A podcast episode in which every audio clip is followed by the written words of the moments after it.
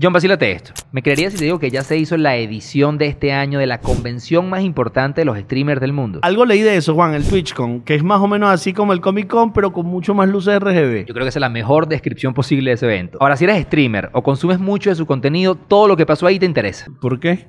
Se anunciaron muchas cosas nuevas para los creadores y para los consumidores. Bueno, cosas como, este año se van a hacer muchos más eventos online. Se va a crear una nueva ventana de Discovery para que conozcas nuevos streamers. Y además se van a poder dejar más clips fijados en el perfil. De pana que ahora es el mejor momento para hacer streaming de internet. Y cómo me cuesta convencerte para conectarnos todos los jueves a las 4 y media en nuestro canal de Vacílate este que hacemos un streaming para jugar Kahoot y como me cuesta muchísimo. Bueno, si no te gusta que te esté cayendo a pollazos, vean el clip aquí.